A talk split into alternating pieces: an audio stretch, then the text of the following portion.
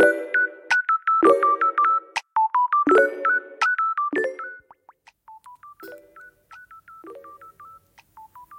はい皆さんこんにちは。今日も誰かの星と推しをお届けする偏愛マンダラ絵師のアキエです。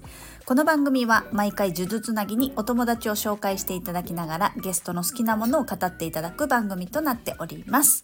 時折星読みも交えつつ平日毎日更新ゲストの熱い推し物語をお届けいたします。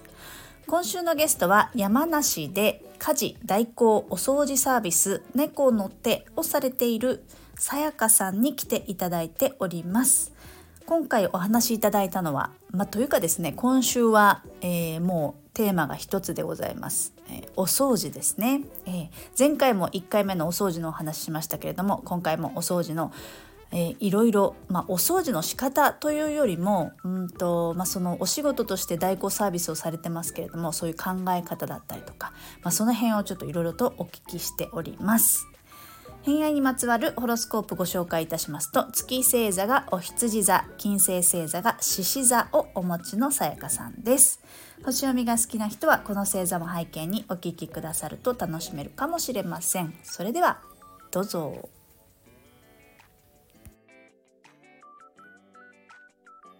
え、逆に、あのーまあ、お掃除が好きでお仕事にもされてるってことですけど、さやかさん的に、実は私こっちで、このすごく掃除に特化して得意だけど、逆にこれは人に任せてるとか、任せちゃいたいみたいなとかっていうのもやっぱりあったりするんですか？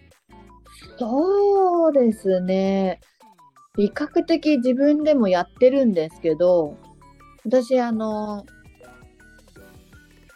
家事代行ってこう歌ってるんですけど、うん、家事の中でもやっぱり苦手なものがありまして、うん、アイロンがけが苦手なんです。えー、アイロンがけは、まあ、お客様から依頼されて一生懸命がもちろん頑張るんですけど、うん、アイロンがけは本当になんかあのー他の人に任せてやってもらいたいって思います。え、それはこう技術的なこと、それともこうな、その何が引っかかるもう技術的なものですよね。こうパキッとできないっていうか。きちっとしたいんですかね？そうですね。多分そこのレベル高そう。完成度がね、多分自分の納得のいく完成度にいかないっていう、ね、そうですね。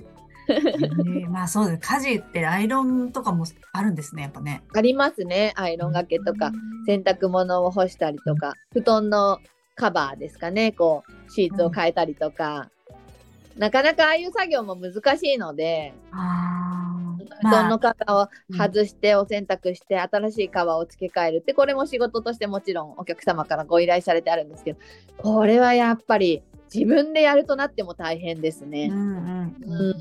体力もいりますしね。いりますね。これは本当に価値代行の中でも、ぜひ依頼してもらいたい仕事ではありますね。なるほど。そういう結構細かいものがあるってこと？ですね、はい、チェックしていくみたいな感じチェックではないんですけど、その時にお客様のお宅に行って、今日はこれをやってくださいっていうのを口頭で伝えられて、で、それが終わって、まあ、一通りやって、じゃあ次は時間が余ったので他にありますか？って聞いたら、じゃあここをやってくださいっていう形で、基本的にも時間内で、はい。時間でっていうことですね。そうですね、はい。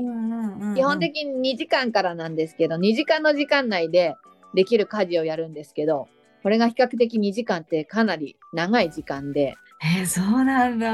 はい。でも自分でやったら絶対2時間じゃ終わらないことを頼んでる、ね、そうです、そうです、ね、もちろんです。はい。そうか、やっぱそれはプロは違うってことですね。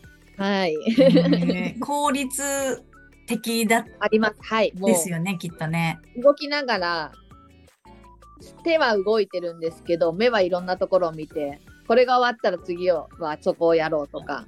時間を見ながら、この10分で次をやって、また別のところをあと10分でやろうとか、それを考えながらやって、無駄にな、無駄なくやるので、2時間の時間でも休む時間っていうのは本当にないですね。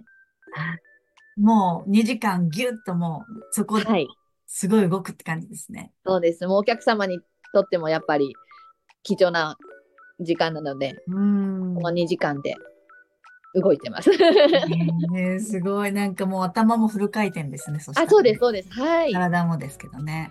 はい。へえ、それはでも、ある種、あの、なんかこう、なんか私最近よく思うんですけど、お、お掃除、こうなんか痩せたいとか、筋トレしたいとかあるけえど、えええ掃除したらいい運動に筋あトレになります、なります。もう、すごいなります。そう、それはすごく思うんですよね。はい。うん、トレーニング的に結構やっぱ健体力にいついと思います。ついてる感じですか？はい。あ、ついてます、ついてます。はい。すごい健康的です。ああ、そうなんだ。まあね、はい時間もきっちりしてるしね。みそうですね。なんか、だらだらといつまでも家だとね、自分だとやっちゃいはい。がちですけど、もうきっちり時間で決まってるから、はい。もうと、してもいいですしね。いろいろなお宅がやっぱりありますので、うん2階建てのお宅以外でも、やっぱ3階建て、4階建てのお宅もありますので、もう登って上がって階段をこう、あの、駆け下りて、そうですよ体をよく動かしてます。あーうんうん割とね、そうね、体力、体力ありきのお仕事でも、体力はやっぱ必要ですね。ねもう体力大事です。本当に。あの、個人、個人、個人事業主ってこと？そうです。はい。ね。そしたら実行管理もね、大事ですしね。はい。そういうなんかタイムスケジュールとか、あのー管理とかって、なんか手帳を使ったりとかしてるんです？か手帳を使ってやってます。はい。うん、結構きっちりもう時間決めてここまでみたいな。そうです。はい。おーなんかルーティーンとかあるんですか？ルーティンは、ルーティンは特にないんですけれども、まあ、そうですね、2時間、午前中2時間のお仕事があったとしたら、まあ、30分1時間休憩を取って、午後の2時間のお仕事に入って、そこから移動の時間を取って、また次のお宅に行くとか、じゃあだいたい3件から4件ぐらい1日えー、え、掃除してます。結構ですね。そうですね。結構ハードですよね。はい。へえ。でもそれだけ依頼する方もいらっしゃるんですね、やっぱね。そうですね。最初、開業当初当初は、まあ、どうやってこう集客していこうかなって思ったこともあったんですけど、うん今は本当にもう、休む日もないぐらいお客様が増えていて、それはリピートの方が多いんですか？それとも、あの、口コミとか？そうですね、ご紹介とか、私全く広告通知とか一切しなくって、うん。あの、ここまでお客様が増えたんですけど、口コミとかご紹介で増えていって。であとはやっぱり定期的にご依頼される方が多いのであ週1回ご依頼される方とか月に2回また月に1回っていう形の方が結構多いのでそこでもうスケジュールある程度埋まりますのでそれからはまあ空いてるところはあのー単発で入ってきたお仕事を入れるっていう形ですね。もうじゃあ、お忙しいですね。はい。なんていうのか、こう、依頼される方は、やっぱり、自分で言うのもすごいあれなんですけど、来てもらわないと困ると、うんうんうんうん。おっしゃってくれるので、それがありがたくて、私の中では、こう、ずっと仕事を、休みなく仕事をしてるんです。で、私の中で30日、30日ある中での、あ大体1ヶ月に50件近くお掃除をするんですけど、その50件の中の1件のお客様であったとしても、お客様から取ったらその1ヶ月に1回私が来てくれるうん。日うんなんですよね。なのでそこをやっぱりないがしろにすることはもちろんできないので、もう一件一件のお宅にもう気持ちを切り替えて、うん。はい、そのお宅でやるべきことをやるっていう形でやってますね。なるほどね。く、車で移動してっていう感じですか？車の移動なんです。そうなんです。そうですよね。山、山梨でした山梨なので、雪降ったりしますよね。今日は山梨県の北杜市っていうところに行ってきたんですけど、午前中。うん。雪が降っていて、うん。うん。私が住んでるところは降ってなかったんですけど、うん北杜市は雪が積もっていて、あの、あ、ちょっとこれは全然違うなと思って。ねえ、なんか、そのイメージはありますね。雪も降る。はいうん、冬は降るだろうなっていうね。はい移動も大変になりますね。そしたらね。そうですね。一番、大体長くて、40分、50分ぐらいのうんうんうん移動距離っていう感じですね。うん。へえ。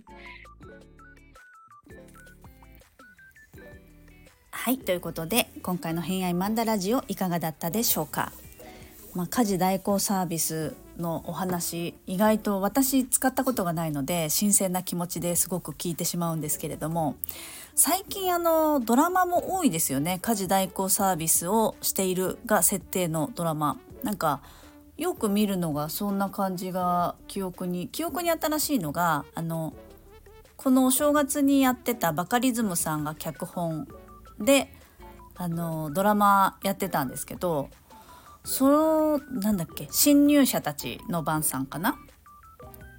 そう。えーと、女性3人が、えーとね、菊池凛子さんが、まあ、家事代行サービスの会社に勤めててでその同じ会社に勤めてる方が、えーと、平岩神さん。確かお一人がお掃除担当でお一人が、えーと、お料理をね作り置きするみたいなお料理担当でされてたりとかっていう設定だったりあと今やってる今シーズンの「おっさんずリターンズ」の、えーと、部長役の方が、あのー、家事代行の会社に勤めてで主人公の田中圭さんのお家に結局家政婦としてやってくるみたいな設定だったりあとネットフリックスオリジナルのドラマで「えーと、御手洗家炎上する」っていうドラマがあったんですけどあれも確か、えー、こう家族を奪われた人のところに家政婦として入っていろいろと、えー、調べたりとかってするみたいな設定で家事代行サービス。うんあと渚さんとかもありましたね。あと昔で言うと「逃げるは恥だが役に立つ」あれも家政婦設定でしたね家事代行サービスの設定やっぱりこう共働きが増えたっていうのもこう情勢的にねあの世の中的にあるので使う方もやっぱり増えてるんでしょうね。うん。いや便利だと思いますし自分の苦手なことは得意な人に任せる。お金で解決するっていうのは全然ありだなと思いますね。はい、ねえ。なんかちょうど今日言ってたんですよ子供に。あの昔に戻りたいみたいな話になって。あの学生時代は座ってたらご飯が出てきたんだけどなみたいな。献立考えたくないみたいな。ことを今日ちょうどぼやいてて そんな話してましたね。そうなんかあの頃はご飯が当たり前に出てきた時代もあったよなって思ったりし,、ま、しながらねまあそういうこともなくなっていくのかなとは思いますけどねこれから子供が大きくなっていくとね。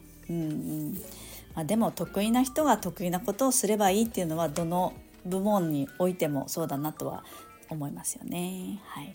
まあそんな感じで来週来週じゃないや明日も、えー、お掃除のお話続きますけれども楽しみにしていただければと思います。ということで、えー、本日もお聴きくださりありがとうございました。今日も良い一日をお過ごしください。偏愛マンダラ絵師の秋江でした。ではまた。Thank you.